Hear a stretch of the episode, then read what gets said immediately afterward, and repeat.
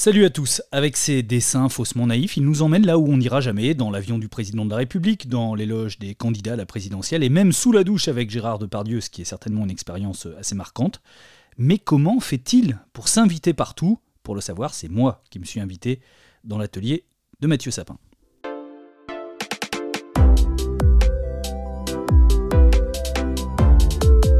L'Atelier BD, un podcast original proposé par Paul Satis.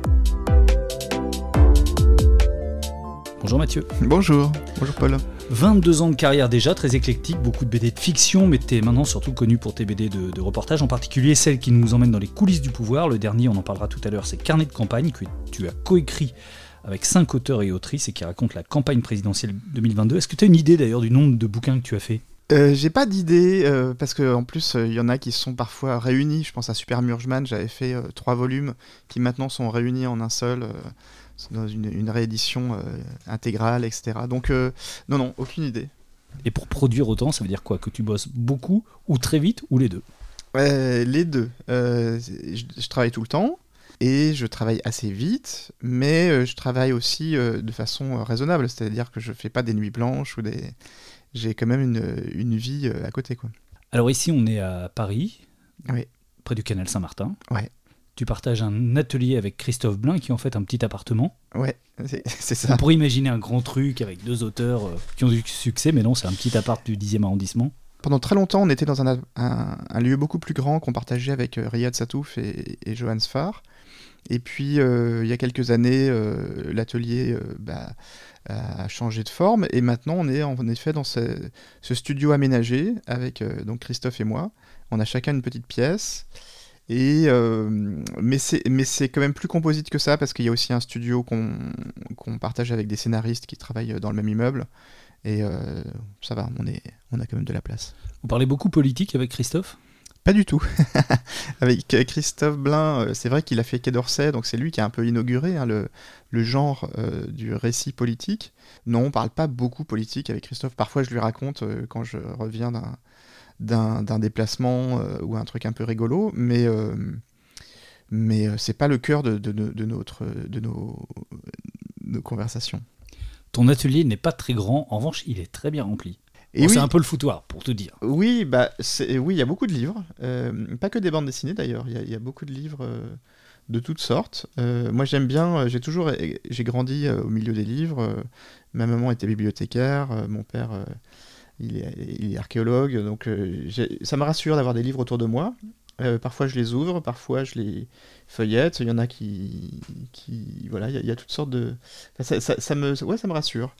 Et donc, euh, donc le foutoir, ouais, c'est, bah, c'est ma chambre, quoi. C'est le côté archéologue aussi, t'es obligé de fouiller longtemps pour trouver un truc. Voilà, et puis il y a plein de souvenirs, évidemment, de, de des objets, euh, un peu des, des talismans. Euh, euh, des, figurines. Enfin, c'est vrai qu'on pourrait passer beaucoup de temps à, décrire tout ce qui entoure mon, espace de travail. Ce qu'on peut dire aussi, c'est qu'il y a deux, dans ma pièce à moi, j'ai deux postes. Il y a un poste euh, traditionnel, pourrait-on dire, donc un, un, bureau à l'ancienne où je fais des, quand je dessine sur papier, et un poste plus euh, nouvelle euh, technologie avec euh, un ordinateur, une tablette euh, graphique et tout ce qui va avec. Le bureau à l'ancienne, c'est celui sur lequel on a posé les micros et qui est un joli meuble, hein, jolie table. Oui, oui, oui, j'aime bien, euh, j'aime bien avoir quand même euh, un rapport au, à la, à la, à la matière. Là, je me suis acheté aussi une platine vinyle, tu vois, pour, parce que j'en avais marre d'écouter tout le temps de la musique de façon euh, désincarnée. Donc, je me, récemment, là, je me suis acheté des, une platine et puis j'écoute des vinyles. Et le bureau, c'est celui de ton grand-père, tu me disais avant l'entretien. Oui, c'était le bureau que, bah, sur lequel il, il travaillait, euh, chez lui, qui est, un, qui est un bureau qui n'est pas très grand, mais qui est, qui, qui est très agréable. Au mur, il y a un calendrier qui est hyper précis, c'est celui de la campagne présidentielle. Ouais. Avec il y a les dates fatidiques du 10 avril et 24 avril, qui étaient celles du premier et deuxième tour.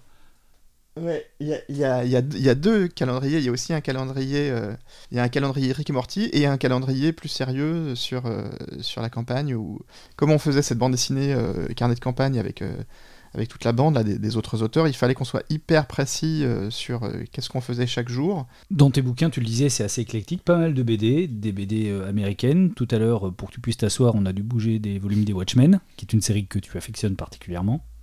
Oh, bah, les Watchmen, c'est un classique. Hein. Je, suis loin d'être. Euh, enfin, c'est pas très original. Il y a beaucoup, beaucoup d'auteurs de, BD qui, qui, s'y réfèrent. Euh, moi, c'est une BD que c'est une série que j'ai découvert assez tard. Hein. Je, suis pas, c'est pas une série fondatrice pour moi, mais mais qui qu'on peut relire plein de fois parce qu'il y a plein de niveaux de lecture. Et, et qui c'était une de nos références avec Johan Sfar quand on a fait le ministère secret, c'était d'aller euh, s'amuser avec ces, avec ces références de super-héros qui, qui, vivent dans, le, dans notre quotidien. On en parlera tout à l'heure du ministère secret, mais en l'occurrence, les super-héros, c'est Nicolas Sarkozy et François Hollande, dont on ne soupçonnait pas qu'ils pouvaient avoir des super-pouvoirs, mais c'est justement pour ça que le ministère est secret. Voilà. Et pas mal de, de bouquins politiques aussi, j'imagine oui, alors là, tu vois, j'ai euh, cette, euh, ce rayonnage-là, c'est que des bouquins politiques. Je me suis, j'en ai lu pas mal parce que j'aime bien quand je m'intéresse à un sujet, bah, euh, lire un peu tout ce qui s'y réfère. Et puis c'est une arborescence. Hein. Quand tu commences, euh, tu, tu, tu lis tel bouquin qui t'amène à tel bouquin, etc. Donc euh, ouais, ouais j'en ai un, petit paquet. J'ai pas mal de bouquins aussi sur le cinéma. puis, ouais, il y a de tout, quoi, hein, de la littérature. L'histoire aussi, j'aime beaucoup. là, c'est caché, mais là, il y a tous mes bouquins sur le, sur le XVIIe siècle. C'est vaste. Mais ce qui est terrible, c'est qu'on se dit, j'aurai jamais le temps de lire tout. Et, en même temps, ça me rassure de me dire, ah bah tiens, si je veux chercher tel renseignement, je sais que je peux attraper ce bouquin. Remontons un peu dans le passé, Mathieu. Tu parlais de ta maman bibliothécaire et de ton père mm. euh, archéologue. Est-ce que très rapidement, tu t'es dit que toi aussi, tu pouvais avoir envie de raconter des histoires? Est-ce que tu t'en racontais quand tu étais petit? Disons que les choses se, faisaient de façon naturelle. Moi, comme, euh, comme pas mal de copains, j'aimais bien euh, lire des bandes dessinées. Et comme j'aimais bien dessiner, assez naturellement, je me suis dit, bah tiens, je vais dessiner mes propres histoires. Et donc c'était très très naïf, hein. c'était des, histoires euh, très influencées euh, RG quand même. Euh, Marion Duval aussi. Marion Duval, je me souviens, m'a beaucoup, beaucoup influencé. C'est curieux. Peu de gens parlent de Marion Duval. Oui, oui, oui, c'est en en parlant avec toi là que tout d'un coup ça me revient, et, notamment le premier Marion Duval, je crois qu'il se passe au Louvre. Euh, m'avait marqué. Enfin, c'est le côté enquête, un peu, euh, le truc un peu mystérieux. Et puis, euh, bon, il y, a eu toute une période où, voilà, essayé de faire des BD. Et aussi à l'adolescence, j'étais super influencé par toute, la, toute la vague Heroic Fantasy, la quête de l'oiseau du temps, la découverte des BD de Moebius.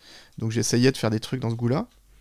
Et puis, euh, je pense qu'après, j'ai eu un peu un moment où de, lucidité où, je me suis dit, bah, réfléchis à faire un truc un peu plus crédible parce que il n'y a aucune chance que, que tu arrives à, faire ça. Et donc, je voulais quand même faire du dessin, mais, mais, mais je réfléchissais à des choses plus, euh, plus, euh, plus concrètes, comme faire de la publicité, des choses comme ça. Tu veux dire quoi Que tu étais limité par ton propre niveau de dessin? Non, c'est pas ça, c'est que j'avais pas de contact, je savais pas comment, tout simplement, comment faire pour euh, passer de euh, j'aimerais bien faire de la BD à euh, je, je, présente mon travail à un éditeur, mais je te parle de ça, j'étais, tu vois, fin, fin de lycée, au tout début de mes études. Et, et donc je me disais, bah, c'était plus rassurant de se dire, je vais faire du graphisme, je vais faire de la publicité, parce que ça, il y a des débouchés, comme on dit. Et donc j'ai fait une école à Strasbourg, les Arts Déco. Et la chance que j'ai eue, c'est que j'ai dû interrompre mon cursus euh, parce que à cette époque-là, lointaine, il y avait le, la question du service militaire pour les garçons. Euh, et, et, j'ai eu du bol parce que j'ai un copain, euh, Patrick Pion, pour ne pas le nommer, auteur de BD, qui, lui était au Beaux-Arts d'Angoulême et qui m'a dit qu'il y avait un poste d'objecteur de conscience au musée de la BD, au musée de la BD d'Angoulême. Et donc j'ai sauté sur l'occasion et, j'ai eu ce, cette, chance de travailler deux ans donc comme objecteur au musée de la BD. Et c'est vraiment là que bah, j'ai rencontré pour le coup des, vrais des, dessinateurs, des professionnels, et que j'ai commencé à faire des petites collaborations dans des fanzines. Et puis, euh, et puis enfin, voilà, de, fil en aiguille, j'ai pu avoir euh, des contacts qui m'ont permis de faire mes premières publications. Mais c'est vraiment ce moment-là où je me suis dit, j'ai vu des gens qui en faisaient et qui, qui, qui dont c'était le métier, donc je me suis dit oui, c'est possible.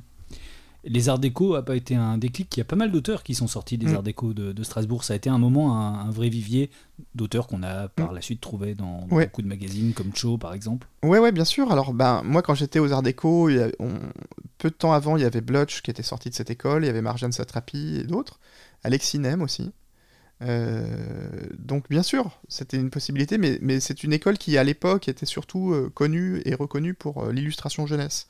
Donc je me disais que c'était plutôt de ce côté-là que je pouvais avoir une chance d'être publié. Donc j'ai mes premiers travaux en réalité, mes, mes, premières, même les premières commandes, c'était vraiment de l'illustration pour enfants, voire pour les tout petits. je pense à chez Nathan, Bayard Presse, etc. Et euh, parce que après Angoulême, je suis retourné à Strasbourg pour finir mon diplôme. Et c'est là que euh, bah, j'ai croisé, euh, donc dans cette deuxième phase, j'ai croisé Lisa Mandel, Boulet, Erwan Surcouf et plein d'autres. C'est presque une génération qui a éclos au même moment. Oui, on retrouve aujourd'hui oh, nettement plus Oui, bah, c'est une génération aussi qui a été, qui a été évidemment. Bah, tu as mentionné Cho, qui a, qui a été un, euh, donc un, magazine qui a beaucoup euh, euh, donné sa chance à, des auteurs de cette génération-là, des, tout jeunes auteurs. Il y avait, on était aussi au moment où l'association était vraiment en pleine expansion, et donc la figure de quelqu'un comme Lewis Trondheim était vraiment voilà, il avait vraiment rebattu, enfin avec d'autres auteurs bien sûr, mais qui, faisait partie de ces gens qui avaient rebattu les cartes du, du paysage de la BD. Donc on se rendait compte que voilà, y a, tout était possible. Ce qui n'était pas le cas encore quelques années avant, 3-4 euh, avant, 3-4 ans avant, je parle en 90 par là, c'était euh, le, paysage BD était très différent. Dans l'atelier BD de Mathieu Sapin. Comment tu as trouvé ton style de dessin? Comment tu le qualifierais déjà? Ah oui, alors ça c'était la grande inquiétude euh, quand j'étais aux Arts Déco, et, ça, ça me travaillait beaucoup, d'autant que moi j'étais vraiment... Bon, d'abord, il faut dire que j'étais loin d'être le meilleur dessinateur, hein. j'étais vraiment un peu un peu impressionné par pas mal de gens qui étaient autour de moi, qui étaient vraiment des, des, brutes, quoi. Euh, et, donc j'étais conscient que ça allait être très compliqué si je voulais euh, aller vers un dessin euh, vraiment réaliste. Et justement, enfin, le fait de voir d'autres types d'expressions, comme des gens qui pouvaient travailler pour l'association ou d'autres, ça m'a évidemment influencé. Et après, moi, j'ai eu pendant longtemps euh, des phases de, où j'ai beaucoup copié, je me suis beaucoup inspiré, mais vraiment comme un caméléon. C'est-à-dire que j'ai eu une phase tardy, j'ai une phase juillard, euh, j'ai une phase bial, euh, une phase Moebius. Puis après Crumb, la découverte de Crumb, ça m'a complètement retourné la tête. Donc j'ai beaucoup été influencé à, dessiner, à m'inspirer des BD de Crumb.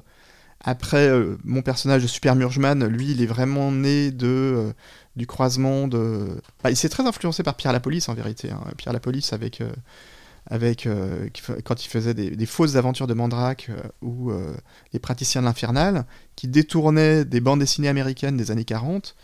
je trouvais ça génial et je me suis. J'ai un peu repris cette, cette, cette cette, démarche en, en, allant chercher le fantôme du Bengale, de Lee et Folk, euh, qui, euh, quand on le lit aujourd'hui, est assez comique, une bande dessinée américaine euh, de super-héros, mais très premier degré. Et, donc c'est comme ça, c'est vraiment Super Murgeman, c'est vraiment mon premier personnage de BD étant passé à l'âge adulte et qui, est allé chercher de ce côté-là. Et donc si tu regardes graphiquement, il y a aussi beaucoup. Enfin là j'ai essayé de, reproduire, enfin de, jouer avec le trait de ces, types de BD américaines, donc au pinceau, euh, un trait assez gras. Puis bon, peu à peu, au bout d'un moment, les, choses se, formalisent.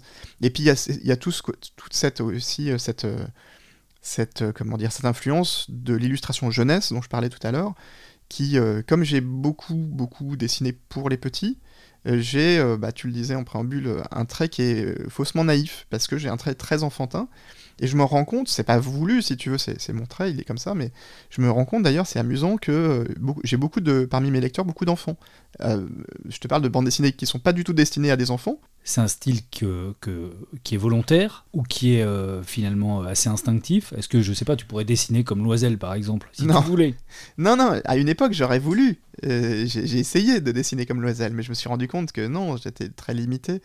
Aujourd'hui, c'est la, façon qui, pour moi, est la plus naturelle de m'exprimer, mais je suis conscient qu'il y a cette, euh, ce, dessin qui est, euh, euh, oui, un, peu, un, peu enfantin. Mais moi, ce qui me convient, c'est que c'est un dessin qui me permet de raconter un peu tout. Et puis c'est aussi pour ça, sans doute, que ça vraiment, les choses se sont vraiment cristallisées avec le, la BD documentaire parce que euh, en BD documentaire, tu te retrouves à dessiner des trucs parfois très compliqués. Tu vois, une, une, une fonderie euh, au Creusot euh, que j'ai visité là il y a quelques mois. c'est compliqué à dessiner, tu vois, faut, faut, que ça ressemble. Et justement, c'est pas incompatible un dessin un peu naïf comme le tien avec les dorures du palais de l'Élysée par exemple? Ouais, bah, bah voilà, donc j'ai essayé de trouver un système qui fait que à la fois on reconnaît le décor, l'objet, le sujet, il y a une forme de réalisme si on veut, mais qui est digéré par un, dans un style très plus facile quoi simplicité, lisibilité au service de l'histoire, c'est un peu ça le truc. Oui, alors j'essaye d'être lisible, ça c'est vrai que c'est très important parce que parce que c'est en bande dessinée, euh, le lecteur, euh, si ça le saoule, il arrête quoi. Donc euh, il, faut que, il faut que le dessin soit agréable et, et facile. Ce qui est marrant quand on est avec toi, c'est que on interviewe un personnage de bande dessinée. oui. On y pense forcément quand on te voit, parce que tu te ressembles pas mal finalement. Oui, alors ça, ouais, ça c'est assez récent. Je me suis rendu compte de ça, c'est-à-dire que, alors, je le raconte, je l'ai souvent raconté, mais, mais moi, pendant longtemps, je, ne me dessinais pas. Enfin, quoi que c'est pas vrai, même, quand j'étais étudiant aux Arts Déco, j'ai des premières BD où, je me suis représenté. Mais pendant longtemps, je ne pensais pas euh, publier des, histoires où je me mettais en scène. Et c'est vraiment sous l'influence de Lewis Trondheim, qui a été mon éditeur euh, dans sa collection Shampoing, qu'il m'a incité à, développer ça. Donc j'ai commencé à faire ça, et puis, et puis maintenant, je le fais de façon très naturelle. Mais là où ça va un peu plus loin, c'est euh, quand euh, Johannes Farr me propose Le Ministère Secret, où il euh, reprend dans une histoire de fiction mon personnage de la réalité, et, qui devient un personnage à part entière de bande dessinée. Qui s'appelle Mathieu Sapin. Qui s'appelle Mathieu Sapin, qui, décrit mon environnement. Et, je me souviens que l'été dernier, j'étais au festival de Lyon. Le ministère secret était sorti depuis peu. Et, c'est la première fois que j'ai vu des, lecteurs, des, gens que je connaissais pas, venir à moi, non pas comme auteur de BD, mais comme personnage. Et notamment des enfants. Et, qui disaient, regarde, il est là. Et qui reconnaissaient le personnage. Et, donc je, me retrouvais presque à faire des. comme des. presque des selfies, tu vois, ou des. des, des, des, dédicaces, mais de, comme si j'étais ah ouais, un personnage de, fiction, quoi. Tu t'es pas gâté pourtant, hein. t'es tout petit, tout maigre, avec une énorme tête. Ouais, ouais, ouais mais j'ai l'impression d'être un peu comme Mickey, tu sais, les personnages qui sont dans, le corps de Mickey à, Disneyland, tu vois. Les gens, ils viennent, ils viennent euh, poser avec toi. À un moment, je me souviens dans Spirou que tu faisais un personnage qui était toi déjà, qui s'appelait Pimpin Reporter. Ouais, c'est vrai. Oui, oui, oui, ça, ça, c'était une étape. Alors malheureusement, j'ai, j'ai pas continué parce que j'arrive pas à tout faire, mais c'était très chouette à faire parce que c'est Pimpin Reporter. C'est oui, c'est encore une autre extrapolation, c'est-à-dire que ça, raconte le réel, mais euh, c'est moi, mais en version un peu reporter loser. C'est toujours euh, au service d'une anecdote réelle, mais, mais un peu déconnante, un peu marrante. Quoi. L'Atelier BD, un podcast original proposé par Paul Satis. Ton œuvre, donc, qui est assez importante maintenant, est vraiment scindé en deux. Il y a toute une partie fiction mm. et toute une partie donc bande dessinée du réel. C'est de celle-là dont on va parler. À quel moment tu as eu envie de te lancer dans la BD de reportage? Est-ce que c'était déjà une envie ou bien ça s'est fait comme ça un peu par hasard suite à une expérience que tu as eu envie de raconter? Euh, ça s'est fait par hasard. Mon premier album qui décrit euh, la réalité, qui, enfin qui est un BD documentaire, c'est sur le film de Johannes Farr, euh, son film qu'il a fait sur Gainsbourg, qui s'appelle Gainsbourg Vie héroïque. Donc le tournage a eu lieu en 2009-2010, je crois. Et euh, à cette époque, moi j'étais vraiment en train de faire complètement autre chose, euh, des bandes dessinées de fiction. Et c'est Lewis Trondheim, donc euh, avec sa casquette d'éditeur chez Shampoing, qui me dit Mais est-ce que tu voudrais pas aller quelques journées suivre le tournage de Johan et puis faire quelques pages, un petit carnet comme ça pour raconter un peu comment c'est et, donc je suis allé sur le tournage, enfin sur la préparation du tournage, parce que c'était quelques jours avant le vrai début. Et là, j'ai été complètement emporté par euh, le sujet, parce que euh, c'était passionnant de voir les, rapports avec les comédiens, avec les, décors, les costumes, toute cette frénésie qui accompagne un tournage, que moi je connaissais pas, je, découvrais vraiment ce milieu. Et, donc j'ai juste eu le temps de prendre un carnet et de me dire euh, je vais faire un peu comme Trondheim et Sfar, c'est-à-dire que je vais dessiner en direct ou en quasi direct, directement dans le carnet, ce que je vois, mais en essayant quand même de faire plus de la bande dessinée que du croquis quoi. Et, en te euh, mettant en scène déjà. Et, donc là, une des questions, je me souviens très très bien de ça, une des questions que je me suis posée, mais juste avant de me jeter dans le bain, c'est comment je raconte ça? En arrivant sur le tournage, très naturellement, je me suis dit, il faut vraiment que je me mette en scène parce que c'est le moyen le plus simple pour faire passer au lecteur le truc. Et donc après, euh, ça s'est fait tout seul. Et, donc j'ai suivi tout le tournage qui était long, et même au-delà, parce qu'un un film ne s'arrête pas au tournage, il y a aussi tout ce qui concerne l'après, le, montage, la post-production, et même la sortie, la promo. Tout ça m'a passionné, et je suis sorti de là, j'avais fait 500 pages. j'avais fait 500 pages de carnet, BD, euh, mise en couleur directe. Et, ça, sans m'en rendre compte, bah, c'était le, déclencheur de toute une suite d'enquêtes. C'est après qu'il y a eu Libération? Alors, Libération, c'était lié euh, à, ce livre sur, le, Gainsbourg vie héroïque parce que euh, sur le tournage, j'avais sympathisé avec Jérôme Brésillon, qui était un photographe euh, c'était photographe de plateau euh, du film, et puis il a même fait l'affiche, etc. Mais, par ailleurs, c'était un photographe de, de, presse, et qui notamment travaillait pour Libé. Et c'est lui qui m'a dit, mais tu sais, c'est marrant, ton, ton, ta BD, là, qui raconte le tournage, tu, tu, devrais faire une BD dans le même esprit, mais sur Libé. Donc c'est vraiment son idée, l'idée de Jérôme Brésillon. et comme il m'a proposé ça, il m'a parlé de ça dans une soirée un peu comme ça arrosée, moi je lui dis ah bah ouais, bonne idée, c'est marrant. Sauf que quelques jours après, il m'appelle et il me dit écoute, euh, ça y est, j'en ai parlé aux gens à Libération, au directeur euh, qui était Laurent Geoffrin. Euh, ils sont OK, donc ils, peuvent te, recevoir la semaine prochaine. Et donc j'avais pas du tout réfléchi, si tu veux. C'était pas un truc que j'avais voulu faire depuis longtemps, qui était. c'est vraiment parce que Jérôme m'a mis là-dedans et que je me suis retrouvé dans le bureau de Laurent, Geoffrin qui me dit oui, oui, ok, pas de problème. Et là, une fois, à nouveau, je me retrouve embarqué dans un truc complètement fascinant qui est de suivre la vie d'un journal. Euh, euh, donc on est en 2011. Euh, en plus, il y avait. Ce qui était intéressant, c'était de, raconter l'actualité parce que il se passait plein de choses, et puis de raconter aussi la vie du journal. Et en plus, moi je suis arrivé, bon coup de bol, il y avait un changement de direction, donc c'était l'arrivée de Nicolas Demorand, qui, prenait les, rênes euh, du journal, donc il y avait plein de choses à raconter en interne. Et puis sur le plan de l'actualité, il y avait une actualité folle parce que début 2011, tu as euh, Fukushima, tu as les printemps arabes, euh, la mort de Ben Laden, et le point d'orgue, c'est l'affaire DSK qui éclate en mai 2011 et qui là rebat complètement les cartes de la présidentielle à venir, etc. Tu as eu un moment où envie d'être journaliste dans ta vie? Non, parce que comme, comme moi, le dessin était vraiment la chose que je voulais faire. Enfin, tu vois, après le bac, je me suis planté dans mes différentes écoles de dessin, et, mais j'ai pas fait une école, j'ai pas fait du journalisme, j'ai fait de la philo. Donc, euh, c'était pas un truc, c'était pas une vocation ratée. Par contre, je suis très, le journalisme m'intéresse. Ce qui est marrant, c'est que c'est une forme de journalisme hein, quand même, le, mm. le, jeu, le reportage en bande dessinée, mais tu es un peu reporter presque par hasard. On sent que tout ça, c'est les choses t'arrivent par hasard. C'est étonnant quand même. Oui, bah après, après, elles arrivent par hasard parce que c'est une chaîne évidemment de, de, de, rencontres et de conséquences. Euh, puisque après Libération, euh, on, sort de, cette, de, cette période donc euh, agitée de début 2011, et puis c'est les gens à Libération, Nicolas Demorand pour ne pas le nommer, qui me dit bah tiens, est-ce que tu as des projets derrière? Est-ce que qu'est-ce que tu as prévu de faire? Et là, de façon presque naturelle, je lui dis bah tiens, c'est marrant, il y a cette présidentielle qui commence. Donc à l'époque, euh, on avait euh, il n'y avait même pas encore François Hollande qui était nominé, hein, puisqu'il était, il y avait une primaire à gauche, mais bon, en tout cas, c'était euh, qu'est-ce qui va se passer pour, ce, pour cette élection de 2012 il y avait, Les choses étaient assez ouvertes, et, je me dis, j'ai jamais suivi la politique, je connais, je connais pas du tout ce milieu, mais ça me paraît intéressant à raconter. Euh, et, donc ils me disent, ben, euh, Alibé, euh, écoute, si, ça te dit, nous, on peut t'aider, on te donne des accès, on te facilite, on te, on, te, met un peu dans la boucle, et puis tu peux faire des pages dans le journal il n'y avait pas une fascination de ta part à la base pour le pouvoir, la chose politique? Non, pas du tout.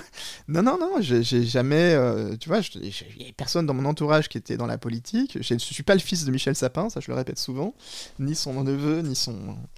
Et, euh, et non, non, non, au contraire, moi, enfin bon, quand j'étais euh, ado, jeune adulte, j'avais évidemment une forme de comment dire de positionnement euh, politique euh, au moment des élections. Euh, j'ai voté à chaque fois et j'étais très comment dire, je suivais ça, mais je suis pas, j'étais même pas quelqu'un qui lisait le journal, tu vois.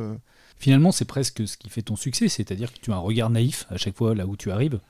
Oui, c'est bien Libération que cette fois dans une campagne présidentielle. Ben, un regard neuf en tout cas, mais mais mais à chaque fois, pour l'instant, ce qui... mon moteur, c'est quand même la curiosité. C'est-à-dire que du moment où tu es sur. Euh, t'es témoin d'un sujet comme ceux-là, euh, très vite, tu, te prends au jeu et puis tu as envie de savoir ce qui va se passer. C'est ça la force de la réalité, c'est que c'est qu'il y a une, capacité d'attraction et puis d'imprévu qui est euh, assez passionnant. Euh, et, et puis il y a l'humain aussi, de, de, voir des, des personnes qui, bah, qui se mettent en jeu, dans des, des, que ce soit même un tournage de film, tu vois, c'est un truc, c'est pas, c'est pas anodin, ça, les gens sont impliqués. Et, mais c'est donc assez passionnant, et très vite, tu as des personnages qui, s'imposent, et, et, donc tu as envie de savoir ce qui va leur arriver. Quoi.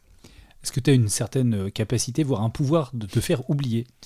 Alors, je ne sais pas si c'est un pouvoir de me faire oublier. Ce qui est sûr, c'est que je me donne les moyens de me faire oublier, c'est-à-dire en, prenant le temps. Ça, c'est très important. C'est prendre le temps d'observer les choses pendant longtemps euh, pour que les gens euh, bah, retrouvent leur, naturel. Et c'est pas, sûr que c'est pas en venant euh, deux journées observer comme ça un, sujet qu'on peut se faire une idée un peu précise. Et, donc, moi, à chaque fois, j'ai consacré plusieurs mois à voir parfois même plusieurs années, à, observer un sujet. Est-ce que globalement, tu es bien accueilli. La politique, c'est un monde qui est quand même beaucoup régi par des hmm. communicants. D'abord, les choses ne sont pas tout à fait les mêmes aujourd'hui qu'il y a dix ans. Parce qu'il y a dix ans, euh, c'était très nouveau, cette forme de bande dessinée. Il y avait, tu vois, tu avais Davodo qui avait fait Les Ignorants, tu avais Guy Delisle. Aujourd'hui, euh, il y en a beaucoup plus. Donc, maintenant, quand je, quand je me balade, quand je fais des démarches pour euh, m'intéresser à tel ou tel sujet, il y a souvent des gens en face de moi des gens qui ont lu des bandes dessinées de ce type-là, voire les miennes. Donc déjà, l'approche la, la, et l'attente n'est pas la même. Ils voient bien l'objet que ça peut euh, rendre, mais ils se rendent pas forcément compte de ce que toi tu veux raconter et de ce que tu, de comment tu vas le raconter. Et, euh, donc c'est toujours un peu un pari. Et, les gens que tu en face de toi qui te disent oui, euh, j'imagine que dans leur tête, ils se disent bon ben ça va, ouais c'est un risque que je prends, mais ça va être pourquoi pas. Enfin, j'essaye d'être le plus clair possible, de montrer, euh, voilà, je, je, vais pas raconter que des choses agréables ou que des choses euh, sympas. Je raconte ce que je vois, donc il faut que vous soyez conscient de ça. Dans l'atelier BD de Mathieu Sapin. Il y a un personnage qui va devenir important dans ta vie et qui mm. n'est pas n'importe qui, c'est François Hollande. Oui. Est-ce que tu te souviens de la première fois? Où tu l'as rencontré euh, Alors, ce qui est drôle, c'est que je l'ai vu, alors la première fois, mais vraiment de loin, c'était quand je suivais Libération. Parce que en suivant Libération, je suivais donc les différents reporters, et notamment euh, quelqu'un qui était arrivé dans le service politique depuis peu, qui est Laure Breton, et on me dit tiens, elle va, elle va aller voir un meeting euh, d'un certain François Hollande, qui à l'époque était vraiment, bah, c'était le premier secrétaire du Parti socialiste, mais c'était pas, enfin moi je, je, voyais très vaguement qui c'était quoi. Et donc, je suis allé voir un meeting de François Hollande, donc futur candidat. Euh, ça se passait à côté de Paris, à Clichy. Et donc, j'ai assisté à ce meeting. C'est la première fois que je mettais les pieds dans un, meeting politique, et c'était François Hollande.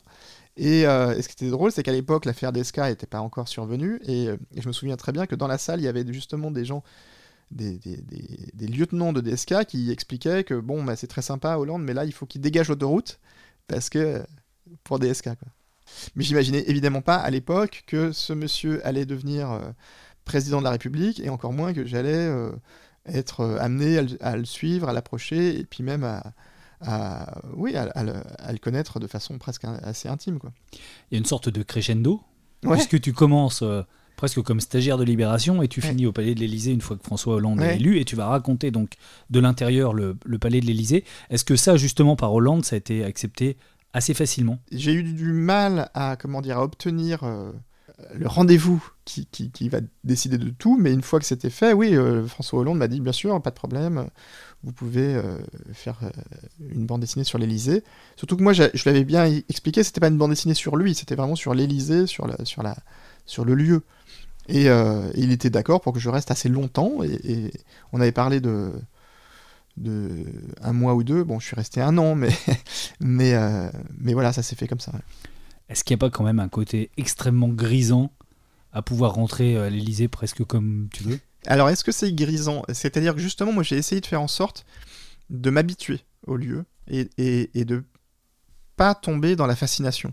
tout en étant le plus sincère possible par cet effet de fascination qui est, puisque l'Élysée est un lieu qui est fait pour fasciner, pour impressionner. En y allant très régulièrement, j'ai fini par m'habituer. Et, je me souviens, je me disais, ben, c'est un peu comme quand tu vas au bahut, quoi. Le, premier jour du lycée, t'es impressionné quand même par, par, le, par le lieu, même si c'est même si c'est cradingue, c'est un, un, lieu qui tu fais pas le fier. Et puis peu à peu, tu t'habitues, les années passent, et puis ça, ça devient un décor euh, presque neutre, quoi. Et, euh, et donc l'Élysée, euh, j'ai essayé de, voilà, de, de, contourner cet effet de fascination du début, et je pense que j'y suis parvenu. Euh, et j'aime bien, euh, mais c'est marrant, enfin, pour répondre à ta question, est-ce que c'est grisant? Oui, moi je trouve ça marrant. Je suis un dessinateur de BD, tu vois, je suis vraiment un clown. Donc euh, le fait qu'on me, me laisse entrer comme ça et qu'aujourd'hui, quand j'y vais, il y a les, les gens des, services de la sécurité, les gendarmes qui me disent bonjour monsieur Sapin, ça, m'amuse, oui. Et tu finis par côtoyer des gens aussi qui sont évidemment extrêmement ambitieux, qui sont dans des luttes de pouvoir très importantes. Oui qui te ressemble pas du tout donc. Oui, mais c'est passionnant à regarder. Moi, je suis comme beaucoup de gens, je regarde euh, Game of Thrones, euh, je regarde euh, House of Cards, j'ai lu Shakespeare, et c'est des choses, c'est des ressorts humains qu'on qu'on retrouve quand on observe la politique et qui sont passionnants à, observer. Et c'est comme je le disais tout à l'heure, c'est des personnes réelles, c'est des gens avec avec des, des, ambitions, mais aussi des faiblesses, des, et puis des côtés touchants aussi. Hein. C'est-à-dire que moi, je suis pas dans la je suis pas dans la comment dire euh, la condamnation. Je, je, les observe comme un, un sujet comme, comme un autre, et c'est vrai que c'est passionnant à, observer, à regarder, et surtout sur la durée. Par exemple, des gens que j'ai connus en 2012, de voir la trajectoire qu'ils ont pu faire dans un sens ou dans un autre, c'est étonnant. Comment tu travailles justement? Tu parlais tout à l'heure de tes carnets, c'est vraiment comme ça, tu as toujours un carnet avec toi et tu dessines, tu l'as à la main d'ailleurs. Oui, bah, c'est ça. Euh, bon, ça n'a rien d'original hein, pour un dessinateur, mais j'ai en effet un, carnet plutôt de petite taille et dans lequel je dessine ce que je vois. et par exemple, dans celui-là, il y a une fille, donc c'est pas trop. Bah, c'est Laura Adler. Ah, d'accord. Ouais. mais euh, mais je, je, dessine ce que je vois, mais surtout je dessine. Bah tiens, François Hollande. Je dessine aussi euh, beaucoup les dialogues. Enfin, je dessine. Non, j'écris. C'est-à-dire que je dessine ce que je vois, mais j'écris ce que j'entends et, aussi des détails euh, qui vont m'intéresser, me, me, frapper, parce que c'est vraiment, dans le carnet, tu consignes euh, tes premières impressions. Et, ces premières impressions vont être la matière qui va nourrir euh, les pages de, de bande dessinée qui vont être faites par la suite. Mais pas de photos ni d'enregistrements, par exemple? Ah, si, si, beaucoup de photos, beaucoup d'enregistrements, mais souvent, les enregistrements, je les, je les réécoute pas. Enfin, c'est plus pour me, pour me servir de, au cas où, mais euh, la plupart du temps, euh, j'enregistre et j'en fais rien. Parce que j'ai suffisamment euh, enregistré mentalement les choses. là, dernièrement, donc j'ai suivi la, campagne présidentielle pour carnet de campagne. Et j'ai eu la chance d'être le dernier jour de campagne d'Emmanuel Macron, j'étais dans l'avion présidentiel. Donc évidemment, c'est assez court, hein, ça dure à peine une heure un vol. C'était pour aller dans, dans le Lot. Euh, donc pendant une heure, si tu, si tu enlèves les 5 minutes de décollage et les 5 minutes d'atterrissage, tu vois, tu as, 3 quarts d'heure, mettons, où euh, tu as intérêt d'être hyper euh, concentré, hyper présent, parce que tu sais que tu as 3 quarts d'heure où tu vas avoir un accès vraiment privilégié que tu n'auras pas dans tout le, tout le, reste de la journée, parce qu'il y a toujours plein de monde. tu n'es jamais tout seul dans le bureau, tu vois. Alors que là, il y a vraiment une petite poignée de, conseillers qui est avec lui, et, donc c'est très marrant parce que le, le mec retrouve son naturel hein, et, donc va sortir des, choses. Et donc j'enregistre je, mentalement tout ça. Est-ce que dans le contrat qui est avec Emmanuel Macron, que tu mm. as suivi récemment, ou François Hollande à l'époque, il y a une liberté complète, ou bien il demande par exemple à relire, euh, ou à faire attention à ce qu'il y ait des choses euh, que tu aies pu entendre justement dans un avion présidentiel, hein, qui est un lieu très privé, qui ne ressortent pas ensuite? Non, il n'y a, pas, a, pas de contrat. Il y a quand même une forme de confiance dans le sens où euh, on a beaucoup de pouvoir quand on fait de la bande dessinée. Il ne demande pas à, lire, à voir, à, connaître ce que. Je lui ai même proposé d'ailleurs dans, ce vol, euh, si vous voulez jeter un œil à mon carnet. Euh, il m'a dit oui, oui, mais enfin, il l'a pas fait. Donc non, il n'y a, pas de contrôle. après, c'est plus les équipes de communication qui parfois sont un peu, comment dire, ils vont pas demander à lire, mais ils doivent être super inquiets tout le temps. Mais ils sont curieux. Euh, Voire très inquiet, non? Parfois. je pense qu'ils se rendent pas compte forcément de parce que comme il y a aussi un délai c'est-à-dire que moi je suis, je suis pas comme un journaliste qui, qui, va faire un article pour le lendemain et qui veut peut tout euh, euh, qui peut tout faire basculer les bandes dessinées elles sortent dans un deuxième temps elles sortent plus tard et, et, euh, et je pense qu'ils sont conscients du fait que euh, c'est bien aussi d'accepter de montrer euh, les côtés foireux euh, si on... Enfin, moi, ce qui m'intéresse évidemment pas, c'est de, montrer un truc où tout roule et tout va bien et, que les gens sont, super. C'est moi ce que, ce que je trouvais d'ailleurs un peu problématique dans le, feuilleton que Macron faisait de sa campagne, c'est que justement on voyait que c'était un truc au service. Sur la façon dont tu travailles, il y a donc les carnets où tu notes tout. Est-ce que tu dessines tes pages juste derrière pour que ce soit encore très frais dans ton esprit D'ailleurs, Mathieu Sapin est parti chercher un de ses carnets, c'est pour ça qu'on l'entend de loin. Voilà. Et donc, j'ai le, le carnet de notes et après, j'ai un carnet comme celui-ci. Donc c'est un est... carnet un peu plus grand, je voilà, l'écris parce qu'on est en plus audio. grand, format, format euh, classique A4. Sur la première page, il y a des bateaux, on ne sait pas pourquoi. Si, parce que c'est la, la, collection embarquée. C'était ah, le premier ouvrage de la collection embarquée. Donc j'avais dessiné un, un, petit bateau. Et donc dans ces carnets-là, c'est plus formel. Je vais euh, les, les, premières esquisses. Tu vois, là, il y a l'esquisse de la couverture, par exemple. Et puis surtout l'esquisse des pages qui sont des documents illisibles pour quelqu'un d'autre que moi. Il n'y a pas de dessin d'ailleurs. Hein. Il, y a très peu de dessins. Très peu de dessins, beaucoup de texte. Il y a ça, tac, et la plupart du temps, c'est du découpage de texte. Parfois, je vais faire des photos, on les mettra sur ouais. Insta. C'est quoi C'est une sorte de, de pré-storyboard Un pré-storyboard, on peut dire ça. Et que tu fais tout de suite après avoir vécu l'événement ou tu non. préfères laisser mûrir un souvent, peu Souvent, je laisse euh, mûrir. Mais c'est vraiment des esquisses, tu vois. C'est des patates, quoi. Ah oui, oui. Mais c'est pour moi très important parce que c'est ça la, la, la, matière première de la bande dessinée, c'est le, le, découpage. Quoi. Moi, ça, je sais que c'est la scène de euh, à la défense du meeting de la défense. Que là, ça c'est un insert. Que là, là, moi, je suis là. Ça, c'est l'écran géant qui était en forme octogonale, tu vois. Et ça, tu le fais euh, d'un coup ou tu le fais au fur et à mesure de ce que tu vis dans la campagne Ah, je le fais au fur et à mesure. Je le fais au fur et à mesure. Et, et, et de préférence, je le fais euh, pas à l'atelier, je le fais quand je suis au café. Donc ça, ça, ça te met dans un espèce d'état de, de concentration. Euh... C'est très compliqué, hein, comment ça marche dans la tête, mais, mais, mais c'est rare que je fasse ça euh, ici. Ensuite, tu remontes ici, dans ce bureau. Voilà. Et là, euh, bah, c'est le travail et de là, dessinateur là, plus classique. Alors les, là, comme on avait peu de temps, euh, souvent maintenant, j'en suis pas fier, mais je, je dessine directement.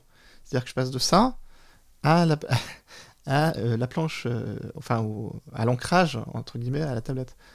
Et je fais pas, un, tu vois, une mise en place, un crayonné avec des... Finalement, c'est pas plus mal, peut-être tu as gagné en spontanéité bah, Oui, c'est ce que je me dis, et, et puis de toute façon, j'avais pas le choix. Parce que là, là, on était très contraint pour carnet de campagne. Il fallait terminer l'album à date fixe, euh, le faire en même temps. Enfin, c'était un, un, challenge. Alors, parlons-en de ce projet carnet de campagne mm -hmm. que tu as initié. Là, cette fois, l'idée, c'est de raconter toute la campagne électorale, mais avec tous les candidats. Mm. Et cette fois, évidemment, comme tu ne peux pas te dédoubler, de ne pas le faire seul. Le, le, point de départ, c'était de dire que j'étais pas sûr de vouloir re-raconter re une campagne. Je l'avais déjà fait deux fois. Et donc, je voulais le faire, mais d'une façon différente. Et c'est en discutant avec Coco Pello, euh, jeune auteur qui a fait euh, Palais Bourbon, que je me suis dit, bah, finalement, il y a une démarche qui est assez proche de la mienne. Après tout, on pourrait très bien faire un, un album à, à plusieurs. Euh, chacun dans son couloir, mais, euh, mais, en, mais en, en, racontant les choses euh, qu'on voit et en mettant ça au service d'un récit euh, commun.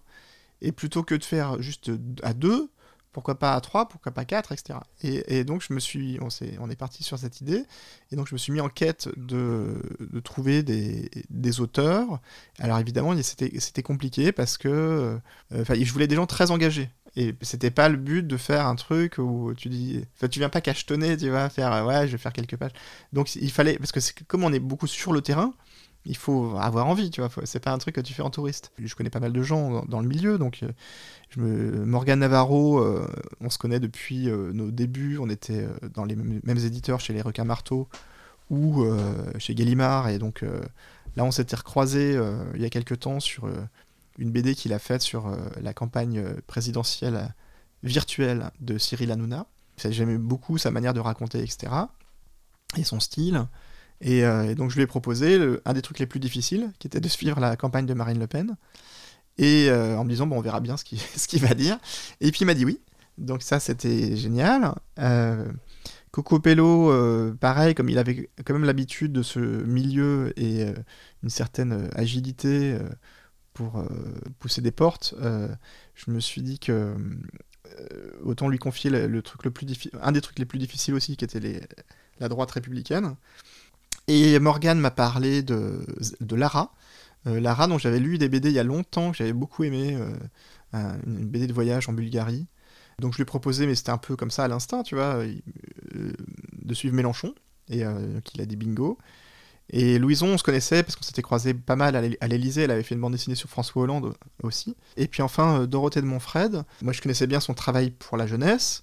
Et je savais par euh, mon éditrice qu'elle cherchait à, élargir un peu sa, palette.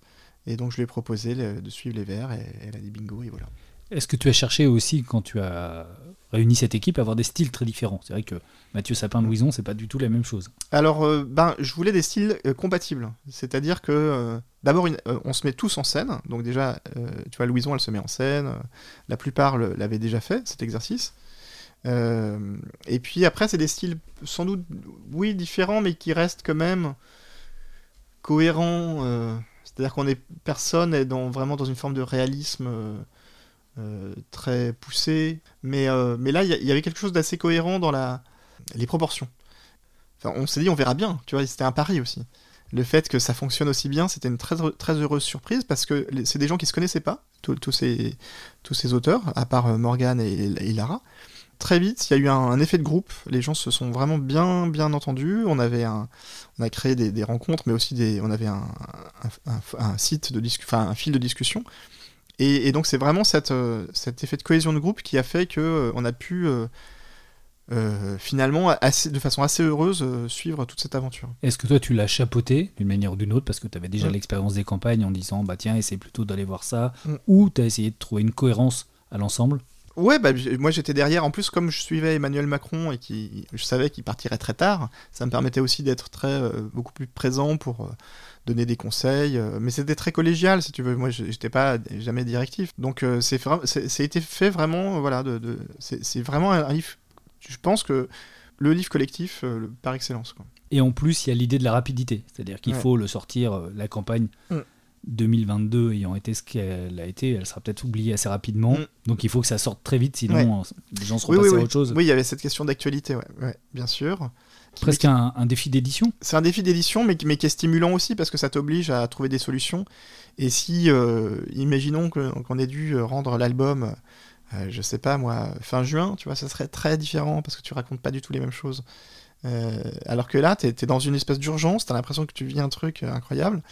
Et donc, l'album a une vitalité qui est, qui est très liée à cette notion d'urgence. Est-ce qu'elle t'a un peu déçu quand même, cette campagne? Ben, elle m'a pas déçu parce que je te dis, cet effet de groupe qu'on a vécu, nous, on s'éclatait tous les jours, on était euh, très très. Donc au contraire, je, ne sais pas si je l'ai fait de façon inconsciente ou pas. Euh, ce qui est sûr, c'est que si j'avais été tout seul, je me serais ennuyé comme un rat mort. Euh, mais là, non, non, c'était vraiment très ludique. Tu as envie de continuer sur la bande dessinée politique? Non, mais en même temps, c'est une blague parce que je l'ai déjà dit plusieurs fois que je, voulais arrêter. Mais non, sincèrement, j'ai envie de faire d'autres choses, d'autres sujets. Euh, là, j'ai des, projets euh, qui vont euh, ailleurs.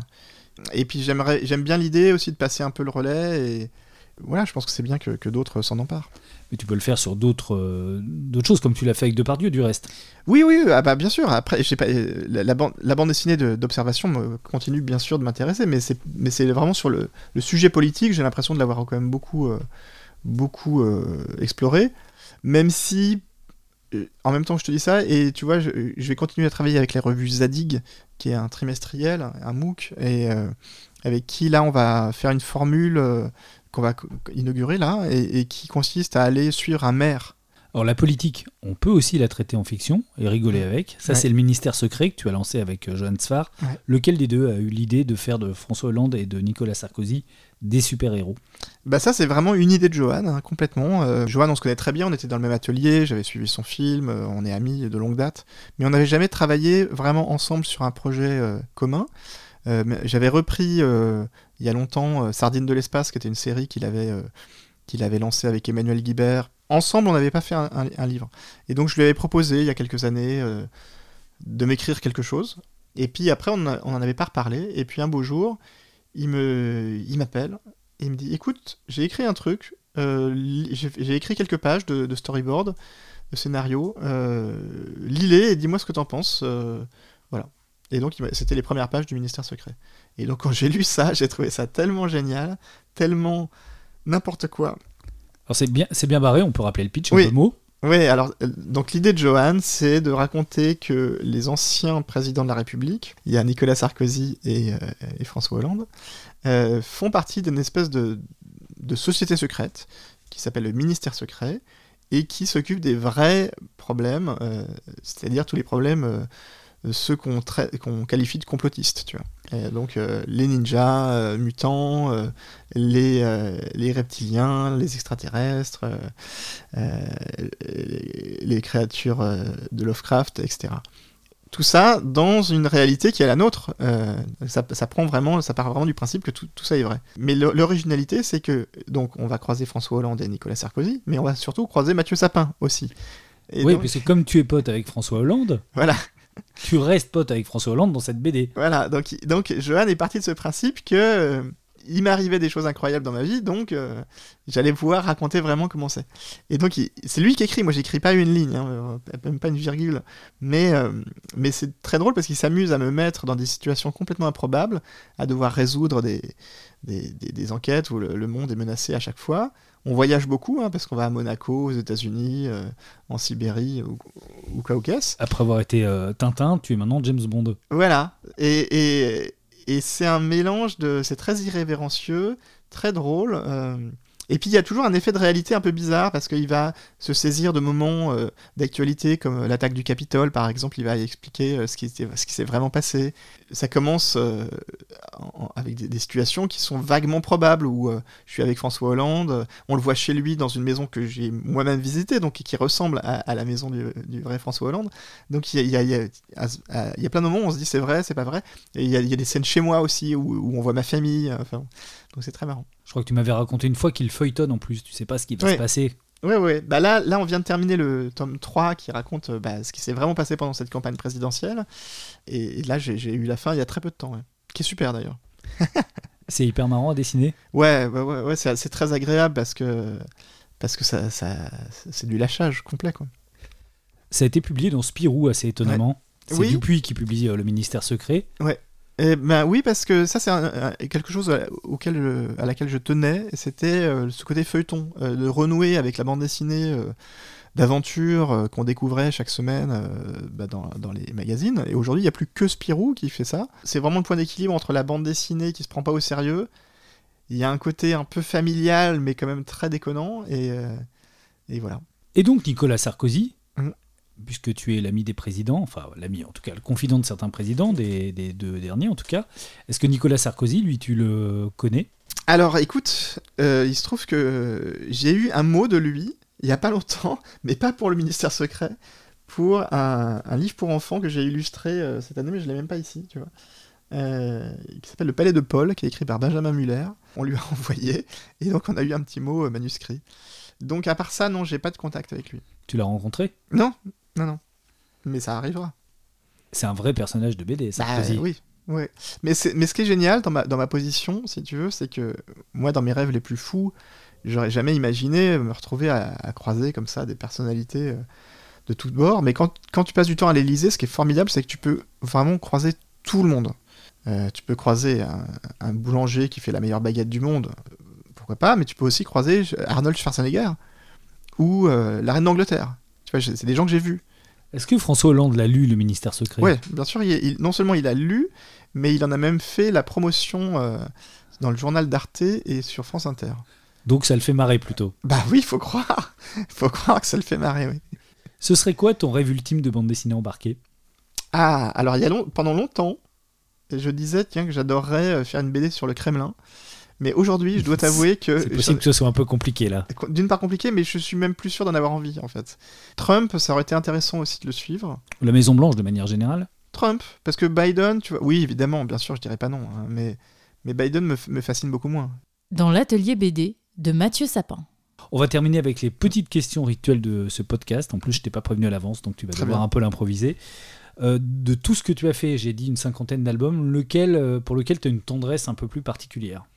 Alors, je sais pas si c'est de la tendresse, mais il y a un album qui est un peu à part dans tout ce que j'ai fait, c'est le Journal de la jungle.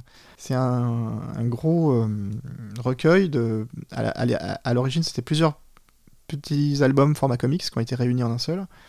Et là, c'est une bande dessinée en noir et blanc qui reprend les codes de ce qu'on appelle le roman graphique et euh, qui met en scène un personnage qui s'appelle Mathieu Sapin. Décidément. Ouais, mais mais ça se passe, on sait pas trop quand, mais euh, le personnage est âgé et il y a beaucoup de va-et-vient dans le temps. Euh, on le voit aussi euh, à des périodes où il est enfant. Mais en plus, ça se passe sur l'île, euh, sur une île un peu bizarre qui pourrait être un peu l'île de Super Murgeman. Mais il y a des moments qui, font penser qu'on est dans la réalité, d'autres qui sont un peu fantastiques. C'est très onirique. C'est une bande dessinée que j'ai écrit beaucoup sous l'influence de rêves. Et il y a une forme de, à la fois d'improvisation et de et de quand même de construction de récit. Donc c'est un album très à part qui évidemment a été peu lu parce que euh, très, il est très confidentiel comme on dit, mais, mais pour lequel j'ai un attachement particulier. Le prochain, ce sera quoi? Alors le prochain album, euh, bah, il y a le Ministère Secret tome 3. Et après ça, euh, j'ai un projet qui est l'adaptation d'une bande dessinée. Enfin, c'est une bande dessinée qui est adaptée d'un petit roman de Tommy Ungerer. Est-ce que tu as un film ou une série de prédilection euh, bah En ce moment, j'aime beaucoup la série Succession. Euh, je suis en train de voir la troisième saison.